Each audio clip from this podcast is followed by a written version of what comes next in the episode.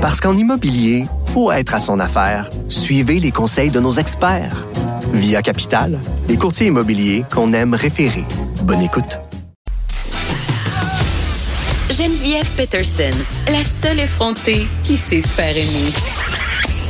Jusqu'à 15, vous écoutez Les effrontés. Elle est en- enfin, enfin, enfin revenue de, de l'île verte où je pensais que, que tu allais t'établir. Alex Dufresne, re-bienvenue aux effrontés. Et là, comme à chaque fois euh, que tu nous visites, je me sens comme une, une horrible vieille matante de 78 ans. On les salue. Je vous adore. hein, les, si vous avez 78 ans puis vous m'écoutez, bravo. Je, je vous adore. Écrivez-moi.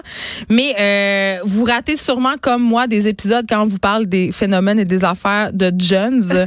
Et là, quand j'ai vu le sujet euh, de la chronique d'aller, en fait, nous- tu nous parles de quelqu'un, ça fait une couple de fois que tu viens nous, par- euh, nous présenter des femmes. euh, La dernière fois, c'était les grand-mères d'Instagram. Oui, les cool grand-mères d'Instagram. C'était euh, fort intéressant. Euh, par ailleurs, je me suis mis à suivre une coupe de comptes depuis C'est vrai. Oui. Génial. Euh, mais tu nous parles d'Anna Vogue. Est-ce qu'il faut dire Vogue? Vogue. OK. M-O-O-G, mais Vogue. Une des premières vedettes de l'Internet qui faisait de la webcam des années 90, mais pas de la webcam coquine. Non, non, non. OK, non, non. OK, OK. En fait, c'est. Parce que ce sont elles les véritables précurseurs, tu le sais. Ben, Les ancêtres des YouTubers, ce sont les cam girls. Ben en fait, Anna Vogue, qui est la, selon moi la mère de toutes les stars des réseaux sociaux et qui par hasard euh, vit aujourd'hui dans le Minnesota avec ses trois enfants, il a 53 ans.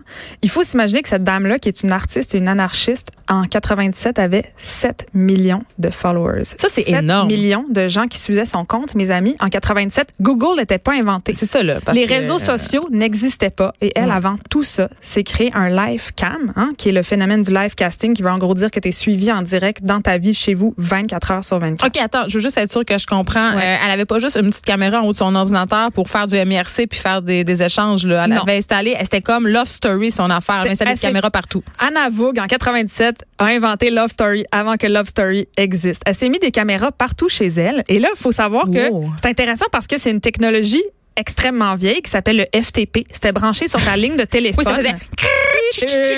Là, tu pouvais pas parler au téléphone. Exact. Et donc, ça loadait, attention, une photo aux 30 J'aimerais ça qu'on secondes. fasse ce bruit-là pour une promo, euh, s'il vous plaît. Message à la régie. Et donc, ça faisait une photo aux 30 secondes. Ça veut dire que tu suivais la vie d'Anna Vogue en silence. Elle pouvait pas parler. Elle avait une salle de chat dans laquelle tu pouvais lui écrire. C'est Geneviève, j'en ai regardé pendant trois heures. Oui, ça faisait photo, photo, photo, photo. Fait que ta voix, prendre une tasse de thé, déposer la tasse de thé, regarder la caméra, mais c'est comme si c'était, ben c'est ça, c'est une image aux 30 secondes. Fait qu'il y a quelque chose de très lent, puis en même temps fascinant, puis c'est très doux, puis elle parle pas. Puis elle, son but, c'était vraiment qu'on puisse observer sa vie, mais qu'elle elle- elle vous parle par le chat. Et ce qu'elle remarquait, et ce que les gens lui demandaient le plus souvent, c'était Can you see me? Can you wave to me? Est-ce que tu me vois? Est-ce que tu peux me dire bonjour? Un signe comme quoi il y a de l'interactivité. Et elle était fascinée, puis elle disait, dans, ma, dans mes salles de chat, j'ai des gens, j'ai des prêtres, des enfants de l'Oklahoma, du monde de l'Argentine, des hauts fonctionnaires, des gens au chômage. Elle avait du monde de partout dans le monde, puis c'était comme l'espèce de Parce rêve. que tout le monde est voyeur. Parce que tout le monde est voyeur, Ben oui. puis elle avait cette espèce de rêve-là qui était de faire fondre tous les résidus toxiques de la guerre froide. Et donc, elle avait mis Hein? des frontières entre les gens. Elle, attends, attends. elle avait, elle avait quand même... C'était une un peu du bocal. C'était une utopiste, c'était une idéaliste qui a fait a décidé de se filmer 24 heures sur 24 pour avoir pour que tout le monde puisse la regarder. Mais c'est ça, parce que là, ma, ma question, euh, ma question est vraiment de base parce que là, euh, on se reporte dans les années 90. Tu Oui. l'as dit tantôt, Alex Dufresne, il n'y a pas de réseaux sociaux à ce moment-là. Il y en a pas. Euh, YouTube existe pas. En Non, tout cas, je suis pas une pas. professionnelle, mais j'imagine que dans le monde gay, qui me dirait, oh, mais il y avait quand même des équivalents.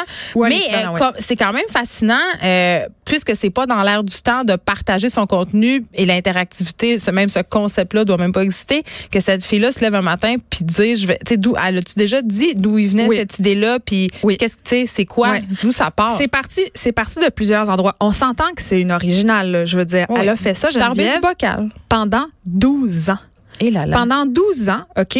C'est Louis XIX. Je, je reviens en arrière. OK? Le 22 août 1997, elle a lancé Anacam, qui était le nom de sa caméra parce qu'elle Mhm. s'appelait Anna, qui était le projet de webcam qui téléchargeait une image, bon, comme j'ai dit, à toutes les 30 secondes. Et là, on la voit à tous les moments de sa vie, là, en train de dormir, en train de prendre son bain, en train de manger, en train de faire l'amour. Hein? On la voit même, attention, en train de concevoir un enfant et le mettre au monde en direct sur son écran. Elle a ouvert sa chambre au monde et le monde regardait. Tu sais que le premier à faire ça, ça me fait toujours rire quand j'entends euh, des choses comme ça. Le premier à avoir fait ça, c'est Louis XIV à Versailles. Ben le oui. réveil, le caca, le, Non, mais un des objectifs du palais de Versailles euh, en France, c'était d'ouvrir le palais au peuple. Donc, tout, tout était fait voir à air comment ouvert. vivait le roi. Et là, la plèbe venait Ouais. assister euh, justement au roi Le qui fait pipi dans son pot de chambre, au roi qui se fait habiller. Ouais. Et c'était la première télé-réalité. Oui, c'est vrai. Et donc, on est qu'on parle de ça, je me dis, sais, ouais, c'est exactement. complètement.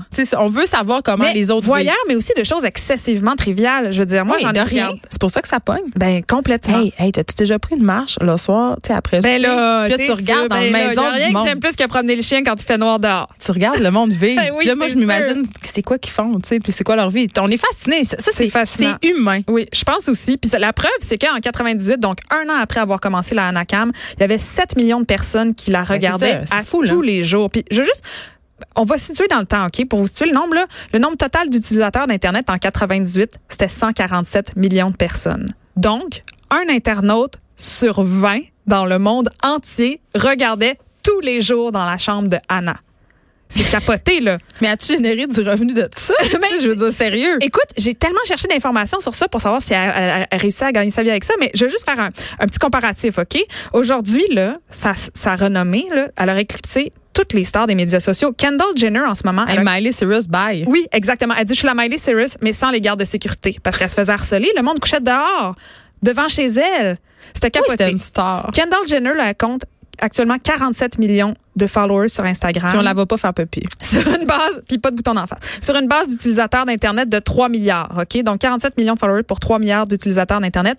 Pour atteindre le niveau de célébrité d'Internet euh, de Anna Vogue, et à- il faudrait qu'il y ait euh, 103 millions d'abonnés de plus que les 47 millions que Kendall Jenner a déjà pour atteindre le 1 sur Proportionnellement. 20.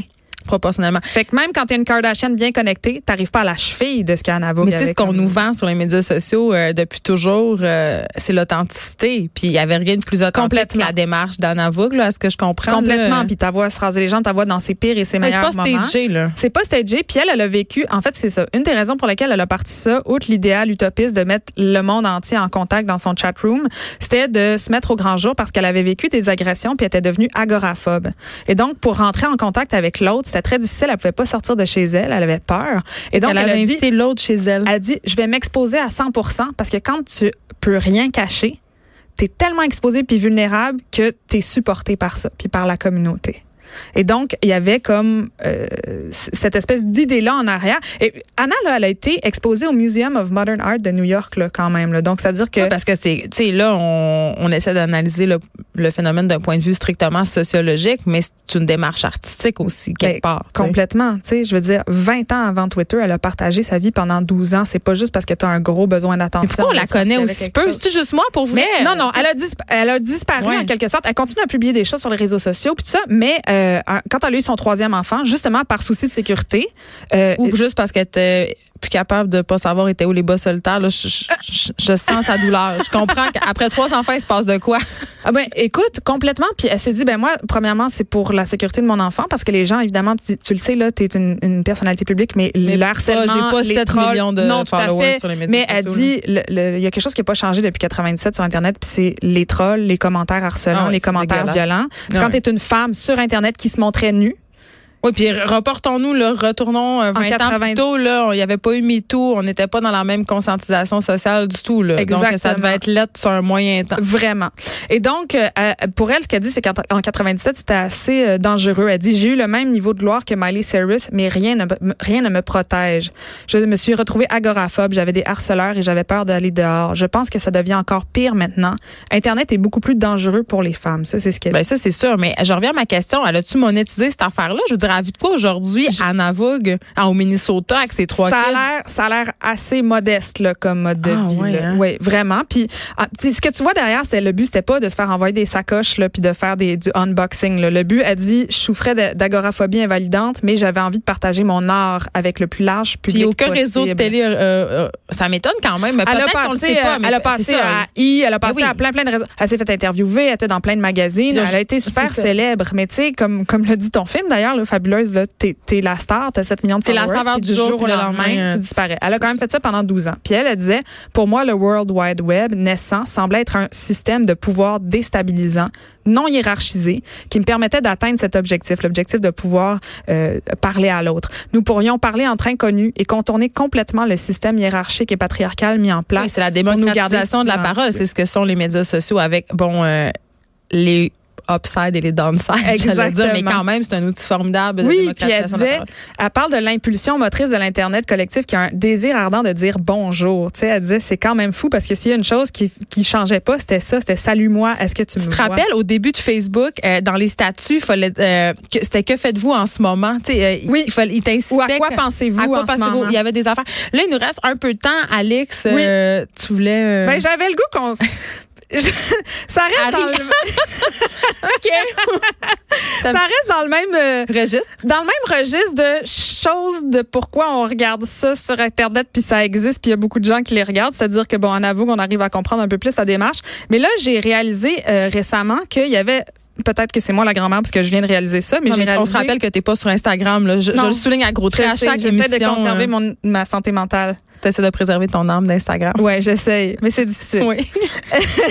Euh, en fait, ce que j'ai réalisé cette fin de semaine, de parenthèse aberrante, mon ami euh, a adopté une petite fille de la DPJ qui a un, un retard mental et donc elle est dans une classe Est-ce spécialisée. qu'on a le droit de dire retard mental ou on doit dire personne vivant avec une situation de handicap manche? Je sais plus qu'est-ce qu'on a le droit de dire. En tout cas, je, je je lance ça dans l'univers. Ok, elle a un, un challenge d'apprentissage. Et là, je tu l'as dirais. dit en franglais. les Ok, courriels rentrent! Les sortir, sortir.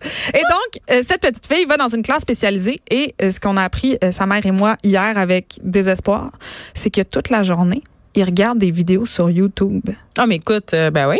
OK, tu savais ça, toi? Non, mais moi, je. Des écoute, enfants qui ont besoin de doublement plus d'attention, de doublement plus d'énergie pour apprendre ouais, l'alphabet. mais là, il faudrait. là, il faudrait se tâcher devant YouTube. là. Non, je comprends. Là, c'est facile de s'insurger vite comme ça. Il faudrait savoir c'est quoi la stratégie pédagogique derrière ça. Premièrement, est-ce qu'il y en a une?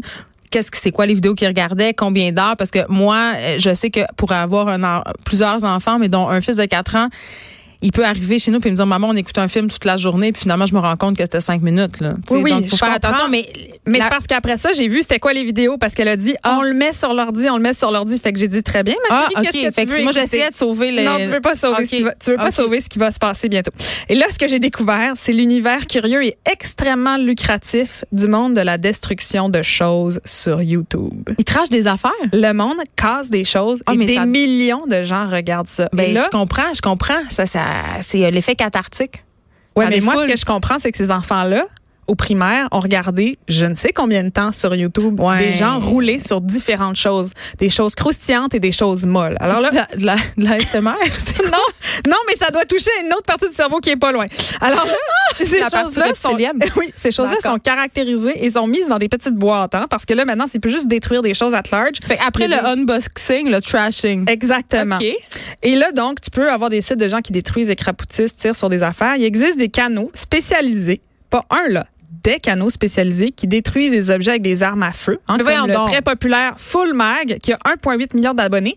Et là, tu peux voir, et là, il y a de la GoPro partout, là, mon ami. Là. Fait que c'est un gars qui tire avec un gun sur un melon d'eau. Fait que là, tu regardes le melon d'eau exploser au ralenti, exploser Mm. sous telle angle, sous telle angle, et il tire sur toutes sortes d'affaires. Il y a euh, les canaux qui détruisent des appareils électroniques haut de gamme, donc des choses qui coûtent cher.